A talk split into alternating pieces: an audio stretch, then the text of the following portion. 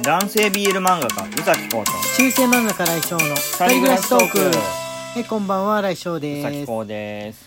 今日はねなんか気圧が低いのかな。なんかね頭と首がねこう重たいっていうかなんか苦しいような感じが俺はするんですけれども。うん。こうくん大丈夫なんだよね。今大丈夫ですね、うん。でも気圧下がってるのはわかるよ。ああそうなんだ、うん。そう普段だったら結構こうくんの方がこう露骨に症状がうん。出たりするんだけど、今回はなんか俺寝不足だからかな。なんかね今締め切りだからねちょっと睡眠が足りていないのかもしれないですね。やっぱ体がバッドステータスだと、うん。あの影響を受けやすいとか気圧より暑さの方が気になる。あ湿度がね。すごく暑い今日。でなんでさ蒸し暑い。なのに長袖の厚手のトレーナーとか着てるの？これもう最後だね T シャツ着ればいいのにわかんない、わかんないこうくんのこの心理がねわからない。今すぐ着替えたらいいよ。まあいいけどこのラジオやってる間、うん。着るので最後にしてもらって記念にねやってもらっていいんですけれども。えっ、と今日は、えー普通のお便りの日ですので、えー読んでってみてもらおうと思うんですがあのー僧侶のお便りをさ、はい。き昨日だっけ？僧侶のおじいちゃんがはい。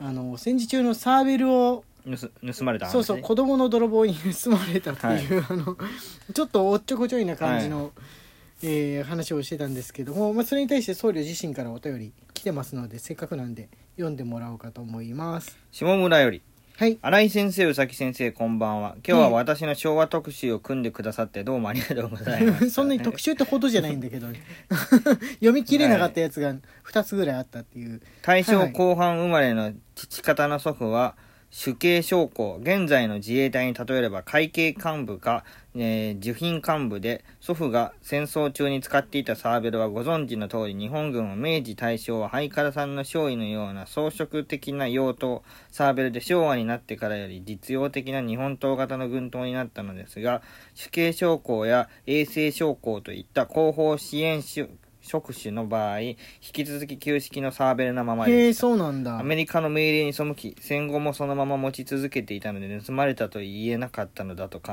えられます。ああなるほどね。銃刀法違反になっちゃうから。どなるほどなるほど。そっか記念として大事に取ってあるけど、まあ、持ってるよってことはみんな別に多分分かってたんだろうけれども世の中の人は、その軍人さんだった人はまあお家にあるだろうなと思いつつももう表立っては言わないっていう暗黙の了解があったのかな。この頃ですと。あのーって言っても上の方の人だけだよね。そのサーベル持ってんのってね。一平卒の人だとなかなかうん。そそんなことないと思いますので。というふうなことで、えー僧侶の、あのーお便りを読んだんですけどもそれに対してねサバみそさんから、えーお便りが来ておりますのでこれも読んでみてもらおうかと思います。サバ味噌より元気の玉おいしい棒、サバ味噌さんあありがとうございます僧侶の戦戦中の話で思い出したのですが私の祖父は戦艦武蔵に乗り沈められ泳いでマレーシアかどこかに流れ着きという話を小学生の頃にされどこまで本当なんだか戦争話うぜえと思っていました。塩 時を経て武蔵という船の凄さとある時期まで乗組員全員死亡とされていたことそして唯一の生き残りとして取材されそうだったこと割と生き残りがいて毎年武蔵会という集まりを催していたことを知りもっと詳しく聞いておけば面白かったと後悔しております。いや話し方も話す方も聞き手のテンション上がる話し方しないとダメだよな。語り部ってそういうことだよな。もったいなかったな。あ私たこ焼きうまいですよ。スイーツたこ焼きもめいっ子とやります。急に最後関係ない話が できましたけどうんまあおじいちゃんですからね普通におじいちゃんだからそんな語り部みたいにこう引き込むその時わしはみたいな風になかなかできないんじゃないかとは、まあ喋り方がちょっと鬱陶しかったんです。ね 聞かせてやろうかみたいな感じの。あーうちのおじいちゃんもよくねあの軍曹だったんですけど戦争話を思い出話してくれてたんですけれども、あの客商売やってたからか、うん。フルーツパーラー開いてたんで割と喋るのは得意なんで楽しく聞かせてもらいましたね。なるほど。うん。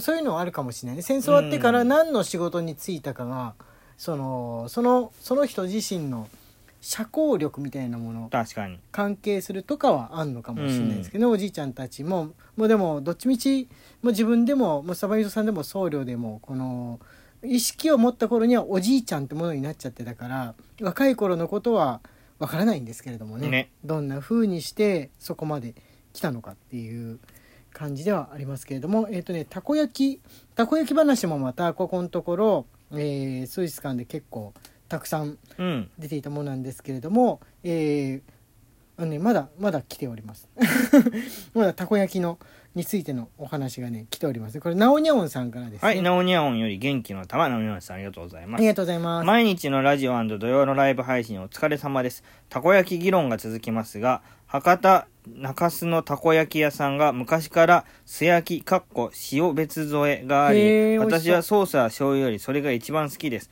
だしの効いたゆるゆるの生地にタコしか入ってないですが、多めの油で周りがカリカリに焼いてあり、塩だけで美味しいんです。すたこ焼き器は結構どこでも小さくて電気式なら1000円くらいで買えますよ。あ、そんな安いんだ。ぜひこのレシピでこうくんとタコパしてみてください。とのことでおーこれでも隠し味がありそうな気がするんだけどもね生地生地自体への、ねありそうですうんね。、塩だけでも美味しいんだったら、まあ、その出汁があれ出汁が効いたゆるゆるの生地にって書いてあるけど、やっぱりあのたこ焼きって明石焼きとかもそうだけどゆるいタイプほど柔らかいタイプほどその出汁勝負みう。たいなん感じがするんじゃないかなと思うんですけれどもねあ大山先生からもなんかたこ焼きについてのお手紙来てますね同僚の青山よりはい元気の玉。はいあおりがとうござい疲れ様です。たこ焼き話ですが、自分が幼児の時にお好み焼き屋のようなセルフたこ焼き屋が地元で流行っていたのですが、チョコたこ焼きメニューありましたね。さすが名古記屋憶をたどると出汁のみが入ったたこ焼き生地にキスチョコを入れて焼いてました。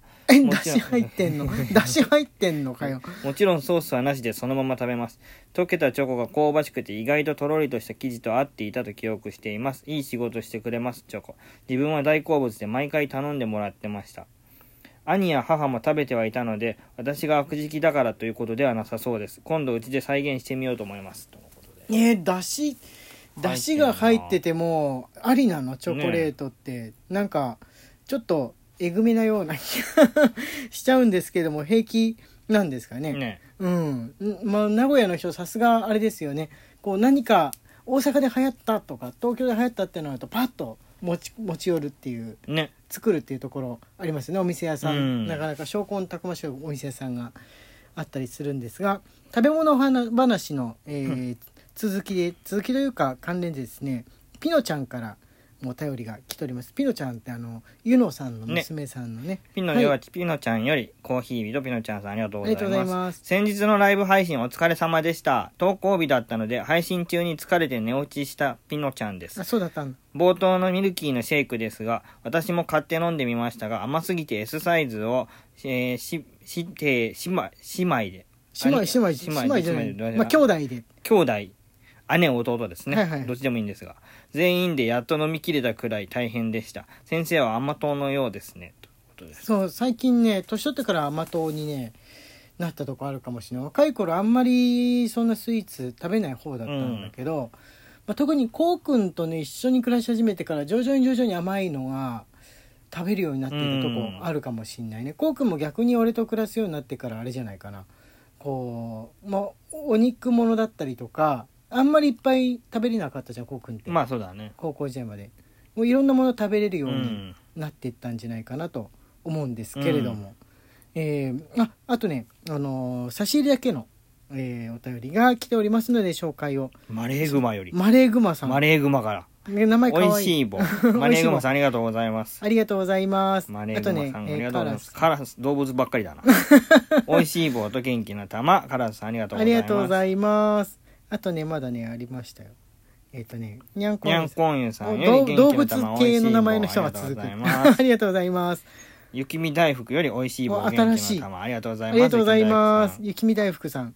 雪見大福さん。もあのああ新しいというか新しいですね。マレーグマさんと並んで初めてかもしれないんですけれどもはいえっ、とあこれね月曜日月曜日用でした月曜日用でしたあこの木下さんのは大丈夫ですねはい。はいきなさより美味しい棒、きなささんありがとうございますありがとうご。ざいますこんばんは。毎晩楽しみに聞かせていただいています。お子様ランチの件です。うちの子供たちが小さい頃は、お子様うどんやお子様パスタを食べることが多かったです。とにかく麺しか食べないので、お子様ランチ的ないろんなものが載っているものは頼めませんでした。先生方が子供の頃はいかがでしたか？